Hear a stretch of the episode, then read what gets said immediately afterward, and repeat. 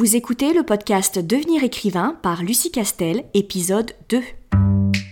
Bienvenue sur Devenir écrivain, le podcast pour démarrer et réussir votre carrière d'écrivain. Et maintenant, retrouvez votre animatrice Lucie Castel, autrice publiée à l'international, formatrice et conférencière.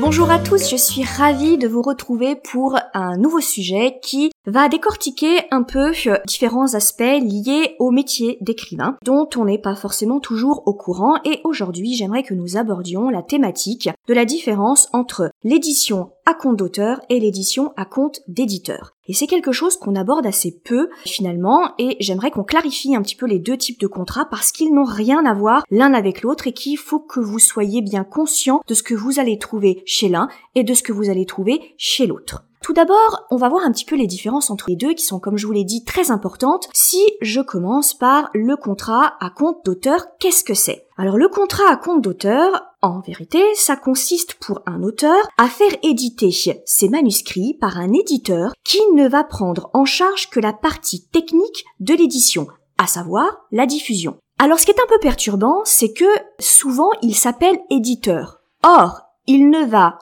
opérer aucune des activités que normalement un éditeur doit faire. Par exemple, l'auteur va devoir payer la diffusion de son euh, de son livre, l'impression de son livre et bien sûr gérer aussi la publicité. C'est-à-dire que vous de votre côté, vous allez devoir assurer toute la promotion de votre livre, choisir évidemment la couverture, la créer éventuellement la quatrième de coule et bien sûr souvent la maquette. Donc là, on se trouve en face d'une structure qui est en réalité un prestataire de service. Il est uniquement là pour assurer la diffusion de euh, votre manuscrit. Il ne fait pas de sélection, il ne fait pas de travail éditorial, il ne lit pas votre roman, il ne vous propose aucun titre, il ne fait pas la quatrième de couverture, il ne vous propose pas de couverture. Éventuellement, bien sûr, s'il a des contrats avec d'autres tiers comme des graphistes, il peut vous proposer un carnet d'adresses, mais à chaque fois, c'est vous qui le rémunérez et vous ne bénéficiez d'aucun type de conseil. Ici, on est vraiment dans une relation de client, à savoir l'auteur, à prestataire économique qui va réaliser une tâche en exécution des ordres d'un auteur. Et ce qui est un petit peu perturbant, c'est que pourtant, ces structures s'appellent éditeurs. Ne vous y trompez pas, il ne va simplement que prendre en charge la diffusion. Et donc, cet éditeur, qui encore une fois est plus un prestataire économique de service, ne va absolument pas travailler votre texte. Très clairement, il ne va même pas le lire en fait. Hein. Donc ça c'est important de le savoir et de ne pas être surpris par ça. Et du coup, j'aimerais aussi attirer votre attention sur le fait que ce contrat à compte d'auteur est encore différent de ce qu'on appelle l'auto-édition. Dans ce cas-là, il n'y a aucun intermédiaire. C'est-à-dire que l'auteur qui choisit l'auto-édition va tout faire. C'est-à-dire que non seulement il va faire le travail éditorial autour de la correction, autour du choix de la couverture, autour du choix de la quatrième de couverture et de la maquette, mais la plupart du temps, il va aussi assurer lui-même la mise en ligne sur les plateformes de vente et souvent, ils font appel à des services en ligne d'impression à la demande qui euh, se multiplient de plus en plus où il suffit de taper sur n'importe quel moteur de recherche impression à la demande. Et en général, lorsque vous faites le choix de l'auto-édition, vous êtes obligé euh, d'en passer par euh, là si vous voulez avoir une impression papier de votre roman. Donc il n'y a aucune structure que vous devez payer et rémunérer, il n'y a aucune structure qui euh, va faire ce travail de j'imprime le livre et je le diffuse à certains de mes partenaires, ce que fait euh, l'éditeur à compte d'auteur. Alors bien sûr, la question c'est qu'on ne sait pas forcément toujours quels sont les tiers, quels sont les partenaires de ces euh, éditeurs qui se proposent de diffuser votre votre livre. Soyons très clairs, vous l'aurez bien compris, ce ne sont pas véritablement des éditeurs au sens classique du terme. Donc, ils n'ont pas les mêmes contacts qu'un véritable éditeur peut avoir avec des libraires ou par exemple avec des salons euh, du livre. En fait, ces entreprises qui se proposent de faire imprimer votre livre et de le vendre et de le diffuser, très clairement, il y a des librairies qui refusent de mettre euh, et d'exposer des livres qui sont édités à compte d'auteurs parce que dans leur esprit et à juste titre, ce ne sont pas des éditeurs au sens classique du terme et au sens général du terme. Alors comment est-ce qu'on tombe sur ces prestataires économiques qui vous proposent des contrats à compte d'auteur? Eh ben c'est très simple. Si vous euh, tapez sur un moteur de recherche comment publier mon livre ou comment éditer un premier euh, manuscrit, c'est les premières annonces commerciales que vous allez euh, sur lesquelles vous allez tomber. Ils font aussi beaucoup beaucoup d'appels à texte. Donc moi j'attire vraiment votre attention sur le fait que Parfois, certains jouent un peu sur la confusion et vous font croire qu'ils sont des éditeurs au sens classique du terme, c'est-à-dire qu'ils vont réaliser un véritable travail éditorial sur votre manuscrit et avec un relais qui est propre à celui des maisons d'édition, hein, au travers de salons ou au travers de libraires, alors qu'en réalité pas du tout. Donc lorsqu'ils font des appels à texte, je vous encourage vraiment à aller fouiller un peu et à taper sur le moteur de recherche le nom de euh, la maison d'édition pour voir un peu ce que c'est parce que tout de suite elles sont référencées et on sait tout de suite ce qu'elles pratiquent. À l'inverse, parlons un petit peu de ce qui est euh, le contrat classique, c'est euh, le cas le plus euh, général, à savoir le contrat à compte d'éditeur. Alors le contrat à compte d'éditeur, ce qu'il faut bien que vous compreniez, c'est que l'éditeur par définition, va prendre un risque financier en signant un contrat avec vous. Pourquoi? Parce que c'est lui qui va prendre en charge absolument les frais liés à l'exploitation, à la diffusion, à la publicité et à la vente de votre livre. C'est-à-dire que ces frais peuvent couvrir le recours à un correcteur éditorial ou à un correcteur, bien sûr le recours à un graphiste pour euh, la couverture, le recours éventuellement à un comité de lecture ou un comité de sélection qu'ils rémunèrent euh, aussi parce qu'ils ne sont plus en capacité de lire tous les contrats qui sont euh, soumissionnés, mais bien sûr aussi il devra prendre en charge éventuellement toutes les publicités qu'il se propose de, de faire, le choix du volume de manuscrits qu'il va éditer pour placer un peu partout euh, en France dans les points de vente évidemment, et aussi lorsqu'il décide de vous faire venir dans certains salons et quand ça n'est pas pris en charge par le libraire qui vous invite. Et puis bien sûr, une dernière chose que certains éditeurs vous proposent et qui peut se négocier, pas à tous les coups, mais souvent, c'est le versement d'une avance sur droit que l'on appelle aussi les avaloirs, et que contrairement à ce que son nom a l'air de vouloir dire, n'est pas remboursable quel que soit le nombre de livres que vous allez vendre.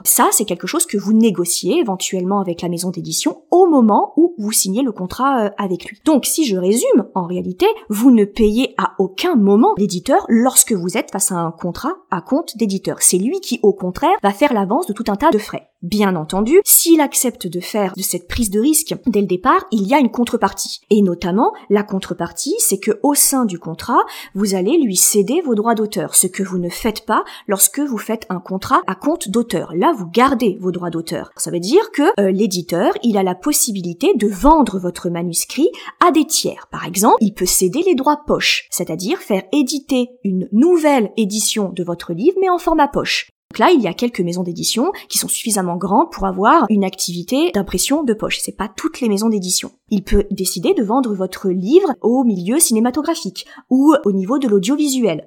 Il peut aussi vendre votre livre à un éditeur étranger. Et le fait de lui avoir cédé vos droits d'auteur, ça veut dire que vous lui donnez euh, carte blanche pour vendre votre livre à tout un tas d'autres tiers et que bien entendu, tous les gains que vous aurez suite à l'adaptation cinématographique ou télévisuelle, suite à la vente à l'étranger de votre livre, évidemment que votre éditeur va intervenir dans la rémunération et le paiement des droits et que vous, bien sûr, la part du gâteau que vous euh, que vous devez normalement récupérer sur vos droits de livres vendus à l'étranger ou à l'audiovisuel seront diminués de la part de votre éditeur. Autre contrepartie que il va euh, vous faire signer, c'est la clause d'exclusivité. La clause d'exclusivité, qu'est-ce que c'est? C'est une façon pour votre éditeur de vous dire tous les prochains manuscrits dans le genre dans lequel je euh, vous édite. Généralement, c'est limité à 2, 3, 4 manuscrits, ça dépend eh bien, je demande à l'auteur de me le soumettre en priorité. Et c'est uniquement dans le cas où je refuserai de le publier parce qu'il ne me convient pas, parce qu'il n'entre pas dans ma ligne éditoriale, que du coup, l'auteur redevient libre de présenter ce manuscrit à un autre éditeur. Ça, c'est quelque chose de relativement euh, courant. Et évidemment, on n'a pas parlé de la rémunération, on a parlé un peu des avaloirs, mais euh, l'un des grands points forts euh, du contrat à compte d'éditeur, c'est que l'éditeur vous rémunère sur la vente de vos livres. Alors, en général, la fixation euh, des droits d'auteur varie entre 8 à 10% du prix du livre hors taxe et parfois certains euh, auteurs peuvent aller négocier jusqu'à 20% du euh, montant du prix du livre hors taxe, notamment dans certains cas comme les ventes de livres en salon. Ça peut être le cas où si par exemple vous êtes un auteur très connu et que vous vendez beaucoup, c'est quelque chose que vous pouvez négocier avec votre éditeur. Très clairement, sur un contrat à compte d'éditeur, tout se négocie. Ça dépend dans quelle position vous vous trouvez. Plus vous vendez, plus vous avez un succès et plus vous pouvez euh, négocier. Vous l'aurez donc compris, il y a une grande différence entre les deux. Maintenant, la difficulté, c'est que parfois, certains éditeurs jouent sur les deux tableaux. Et vous pouvez vous croire que vous signez un contrat à compte d'éditeur, un contrat dit classique parce que c'est les plus courants, mais en réalité, au bout d'un moment, l'éditeur va glisser des petits avenants, des petites clauses qui vont se rapporter plutôt à un contrat à compte d'auteur. Je vais vous donner une petite anecdote qui m'est arrivée au tout début de euh, ma carrière. C'était le premier éditeur avec lequel je signais. C'est un éditeur canadien et très clairement à l'époque je n'avais absolument rien connu de la vie question écriture. Donc moi j'étais tellement contente euh, qu'un éditeur se penche sur la question que j'ai un peu lu le contrat. Ça avait l'air d'être normal. J'ai fait quelques recherches sur la maison d'édition. Rien d'évident ne, ne, ne, transparaissait sur cette maison d'édition. Tout avait l'air normal. Et effectivement au début tout était normal. Et puis petit à petit il a rajouté des clauses en arguant que ben c'était difficile pour les petites maisons d'édition et que c'était pas évident qu'elles avaient besoin d'avoir un soutien financier. Et par exemple les nouveaux manuscrits qui sortaient chez on devait obligatoirement en acheter une cinquantaine qu'on gardait nous. Donc on achetait nous-mêmes nos propres livres que bien sûr ils nous envoyaient et puis ben on faisait un peu ce qu'on voulait avec le stock, on pouvait les vendre, ça c'était tout à fait possible. Si on pouvait évidemment les, euh, les vendre et d'ailleurs ils nous encourageaient à aller dans des salons et à vendre nous-mêmes et bien sûr on gardait la totalité euh, du prix. Autre clause, quand il voulait assister à un salon, il faisait systématiquement payer le stand par les auteurs. Autre chose. Ou par exemple, lorsqu'il voulait faire des publicités, eh bien, il demandait à tous les auteurs de payer leur publicité. Et si vous ne pouviez pas payer votre publicité, eh bien, vous ne faisiez aucune publicité. Et donc, très clairement, ça, ce sont des clauses qui sont et qui relèvent du contrat à compte d'auteur. Très clairement. Si vous avez un doute, dites-vous toujours ça. Lorsque je signe un contrat à compte d'éditeur, je ne paye rien. Au pire du pire, je ne touche rien pour l'instant tant que j'ai pas les droits d'auteur, mais je ne paye jamais rien. Dès que l'éditeur commence à vous faire payer quelque chose, alors vous n'êtes plus dans le contrat à compte d'éditeur. Et peut-être que c'est ce que vous voulez, mais il faut que vous sachiez à quel contrat vous avez affaire. Et ça, c'est très important. Il faut être très très vigilant. Je ne dis pas que j'aurais pas dû être un tout petit peu plus futé à l'époque, mais je n'étais pas quelqu'un de particulièrement naïf ni stupide. Donc ce que je veux dire, c'est que mon expérience, ça peut arriver à tout le monde, surtout lorsqu'on est un jeune auteur et que on est tellement content, mais tellement content d'avoir un éditeur qui se penche sur ce qu'on a écrit que, eh ben, parfois on est un petit peu naïf. Si ce podcast vous a plu et a répondu à quelques-unes de vos questions, surtout n'hésitez pas à laisser un petit commentaire parce que ça nous soutient et ça permet de faire connaître la chaîne de podcast. Donc partagez, faites vivre cette chaîne de podcast. J'espère euh, vous apporte quelque chose et je vous retrouve la semaine prochaine et je vous dis au revoir devenir écrivain Téléchargez sans plus attendre le guide écrivain mode d'emploi sur le site licar.fr, l Ce guide vous donne les quatre étapes fondamentales pour progresser vers l'écriture professionnelle.